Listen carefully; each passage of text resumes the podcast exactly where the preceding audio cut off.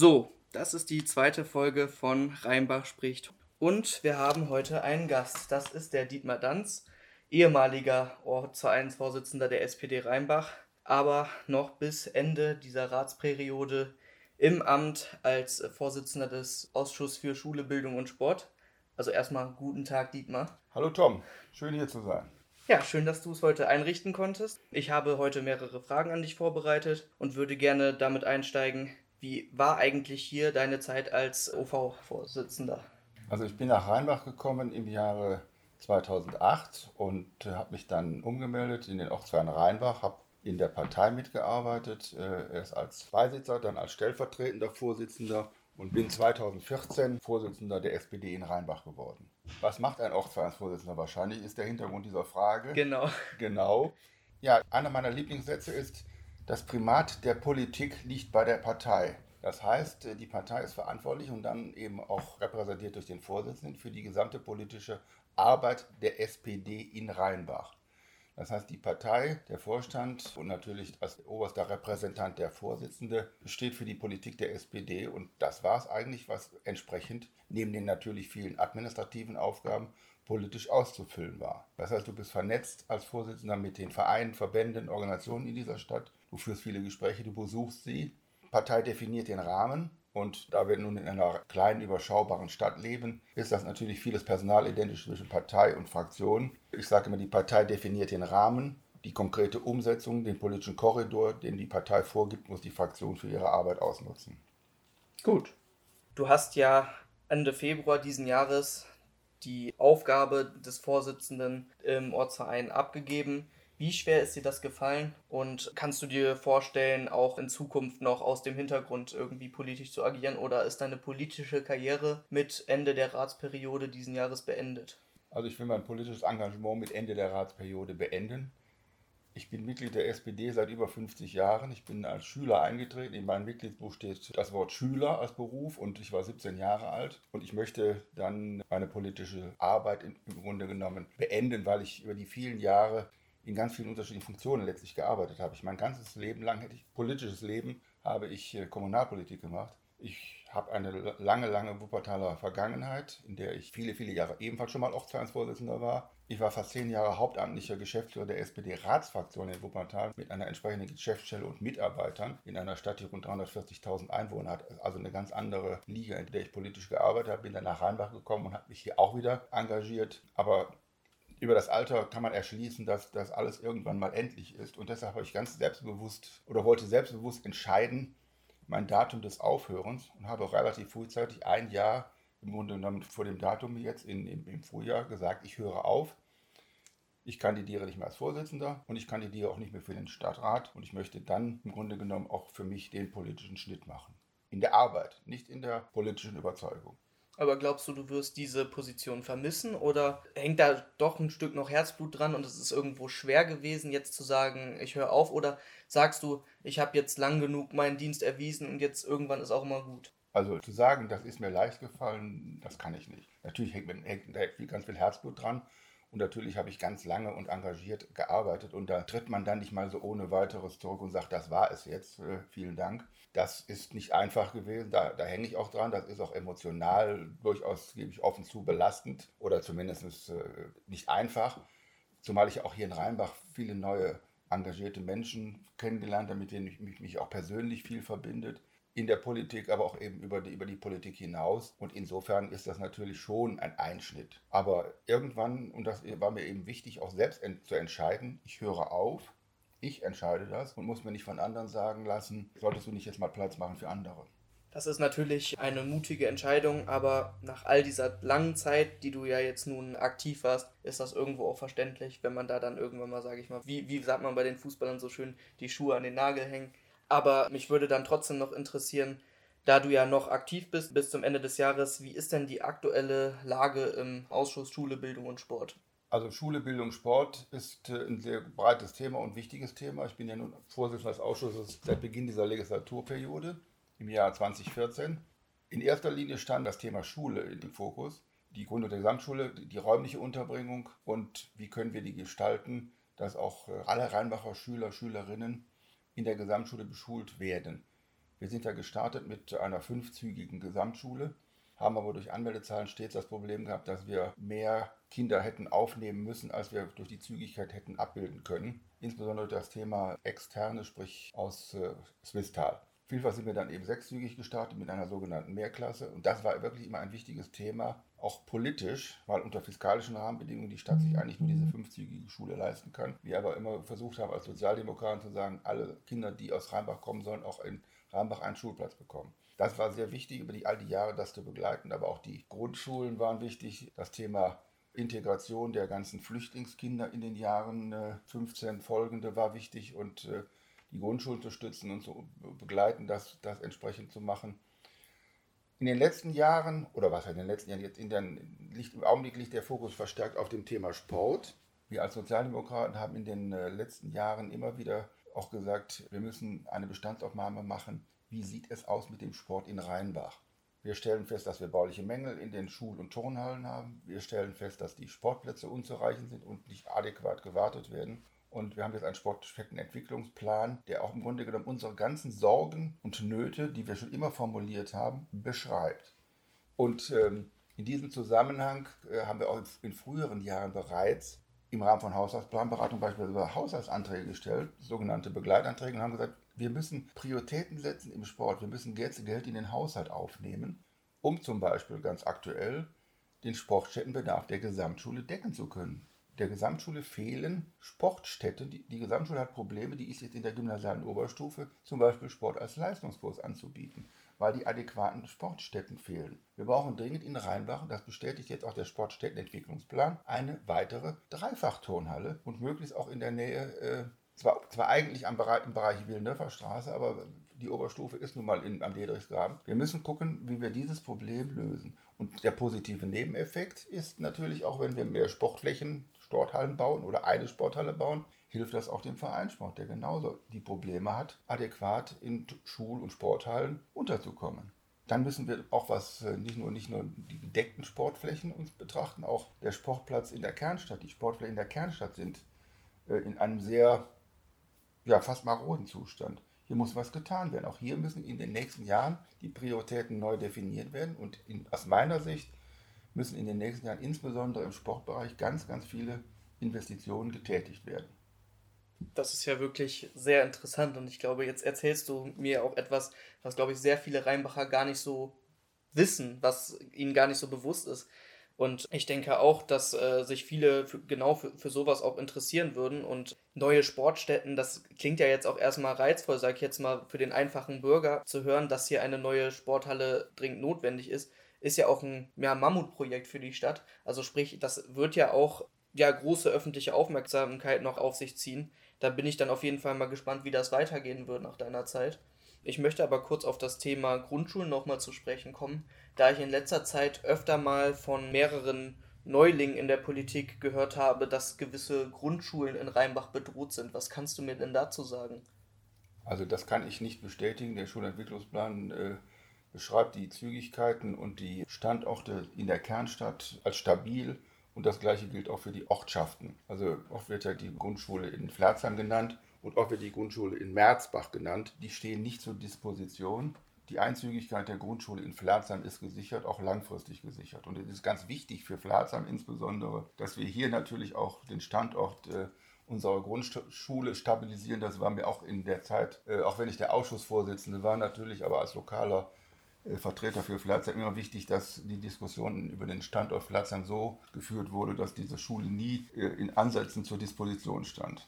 Ja, wenn du das so sagst, das ist gerade Pflerzheim ist natürlich auch für mich eine Herzensangelegenheit. Da bin ich ja selber sowohl in den Kindergarten als auch zur Grundschule gegangen und zu hören, dass dieser Standort sicher ist, das beruhigt mich dann auch sehr stark, weil dadurch, dass ich ja auch Ex-Pallottiner bin, weiß ich, wie schwer das ist, wenn eine Schule dicht macht und eine reicht mir. Ich bin froh, dass die Pflerzheimer Grundschule also dementsprechend nicht bedroht ist. Gut, Dietmar, wir haben ja jetzt ganz schön viel über deine Arbeit erfahren und deinen Werdegang.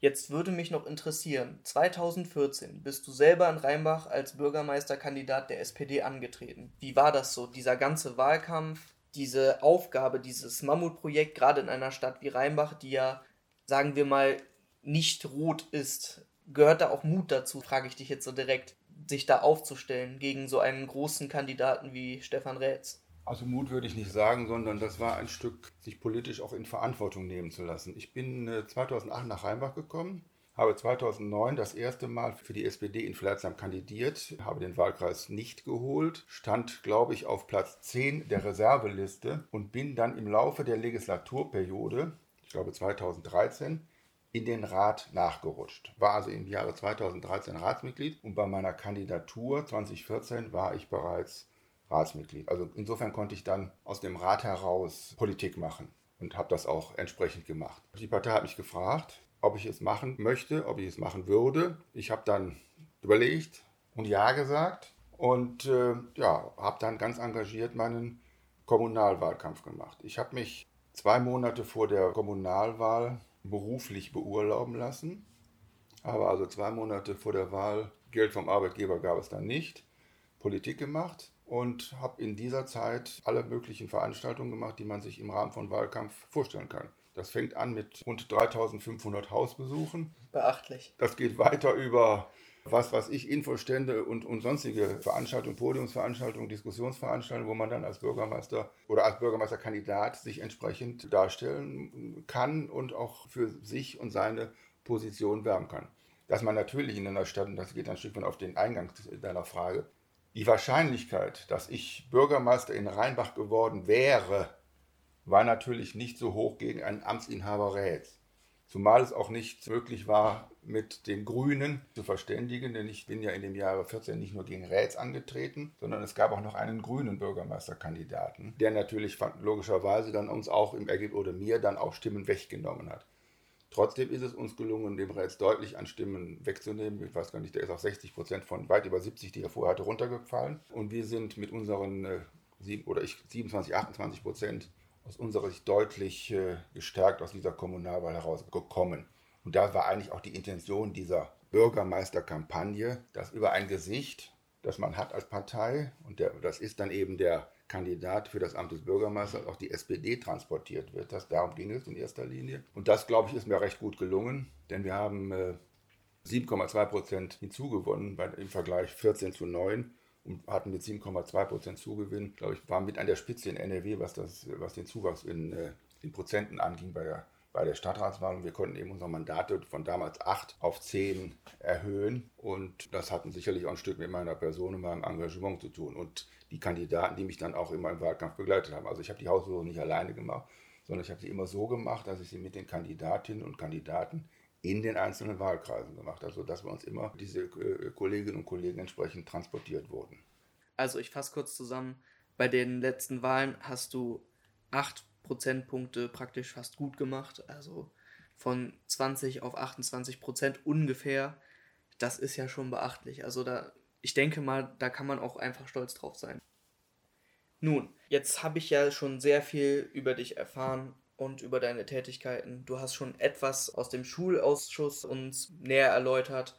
Jetzt würde mich noch interessieren, wir befinden uns ja jetzt in einem Wahlkampf. Den äh, beobachtest du ja mehr, als dass du daran partizipierst. Äh, Gerade jetzt bei der SPD, dem Ludger Banken wiederum hilfst du noch nebenbei. Jetzt würde mich aber interessieren, wie kommentierst du die derzeitige Politik in Rheinbach?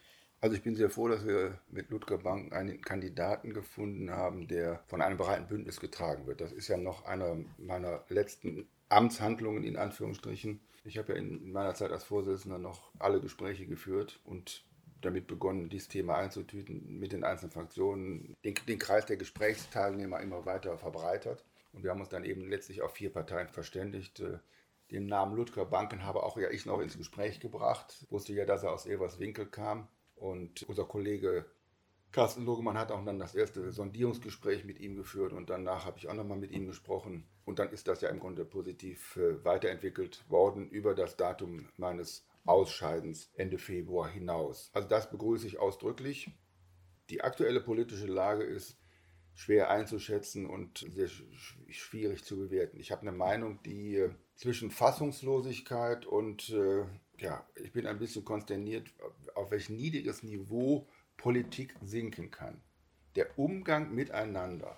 Zwar alle haben alle erlebt, wie sich die CDU, ich habe immer die Gruppen G9, G8 genannt, auch politisch, menschlich zerlegt hat in den letzten Jahren, auch im Rat für alle sichtbar.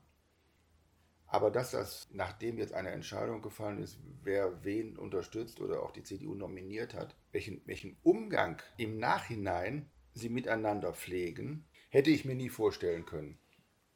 Dass man mit seinem politischen Werber inhaltlich sich auseinandersetzt, kann ich gut verstehen. Aber dass man Fraktionskollegen, mit denen man über viele Jahre zumindest inhaltlich sehr nah beieinander war, sie im Nachhinein jetzt so beschimpft, ich nenne die Vokabel mal so, auch öffentlich versucht zu diskreditieren, also gar nicht auf einer inhaltlichen Ebene, sondern bemüht ist, sie menschlich kaputt zu machen. Ich sage das jetzt bewusst so pointiert. Hm. Über Grafiken in, in Tageszeitungen, in Wochenzeitungen. Also das ist ein Politikverständnis, das ich überhaupt nicht nachvollziehen kann. Sowas ist mir auch mal in meiner ganzen politischen Laufbahn bisher nicht untergekommen. Also nur kurz fürs Verständnis, wir reden hier von gekauften Anzeigen in einer Zeitung, also Karikaturen in einer Zeitung. Wir reden von gekauften Anzeigen und Karikaturen in Zeitungen, wo ganz bewusst von der CDU frühere eigene Mitglieder, die jetzt nicht mehr bei der CDU sind, die sich politisch engagieren in einer anderen Partei, bewusst persönlich diskreditiert werden. Massiv, zutiefst menschlich verletzend diskreditiert werden. Das ist für mich unvorstellbar und hat für mich mit Politik nichts, aber auch gar nichts zu tun. Ja, ich meinte schon äh, vergangene Woche, dass ich mich wirklich frage, ob das das Verhältnis ist, das Klima ist, in dem man hier in Rheinbach politisch zusammenarbeiten möchte. Ich kann es mir auch nicht vorstellen. Und ich denke mal, da werden sich gerade auch sehr viele Steine in den Weg gelegt für die Zukunft, weil gemeinsame Kooperation zwischen den Parteien wird ja durch ein solches Verhalten erschwert. Und ich weiß zwar nicht, inwieweit ich da Ende des Jahres mitwirken kann und werde, aber mich persönlich, wenn ich jetzt an der Stelle von aktiven Politikern im Stadtrat wäre, dann würde es mir nicht leicht fallen oder dann hätte ich auch gar keine Lust mehr auf solche Leute nochmal zuzugehen, weil ich ja schon weiß, wie die innerlich ticken. Und ich habe großes Verständnis dafür, wenn man hier sagt, ich finde die CDU gut. Das ist hier geprägt, also ganz Rheinbach ist konservativ geprägt, aber auch irgendwann ist der Zeit für einen Wandel, wenn eben sich auch die CDU hier verändert, aber eben zum Negativen. So würde ich es jetzt mal formulieren. Ich unterstütze dich nachdrücklich äh, bei deinem Engagement äh, zum Wandel beizutragen, nicht nur in Pflanzer. Du bist ein junger Mensch, und äh, du kannst ganz viel neue, engagierte Politik in die Rheinbacher SPD auch tragen und das begrüße ich ausdrücklich. Und ich kann verstehen, Politik der CDU nutzt sich nach so vielen Jahren auch ein Stück ab. Und insofern, Politik lebt auch vom Wandel. Das lese ich ja auf einem Plakat von dir. Ja. Das passt gut. Und deshalb wünsche ich dir für dein Engagement und deinen Wahlkampf alles, alles Gute. Vielen lieben Dank, Dietmar. Jetzt sind wir, denke ich, auch am Ende angelangt. Wir konnten heute sehr viel Neues erfahren. Zum Ende haben wir etwas über die Tagespolitik diskutieren können. Ich bin sehr gespannt auf das nächste Gespräch, aber vorab nochmal ganz lieben Dank, Dietmar, dass du dir die Zeit genommen hast, heute mit mir hier zu sprechen. Ich werde auf jeden Fall dich hier in Rheinbach als Politiker, aber auch als Menschen sehr vermissen. Du wirst Rheinbach sehr fehlen. Ich möchte mich auch nochmal ganz herzlich bedanken. Erstens schon jetzt für deine Unterstützung, aber auch für das, was du in Rheinbach geleistet hast. Also dafür nochmal ein ganz dickes Danke. Wahrscheinlich auch nicht nur von mir, sondern auch allen anderen. Und damit wäre ich am Ende. Vielen lieben Dank, Tom.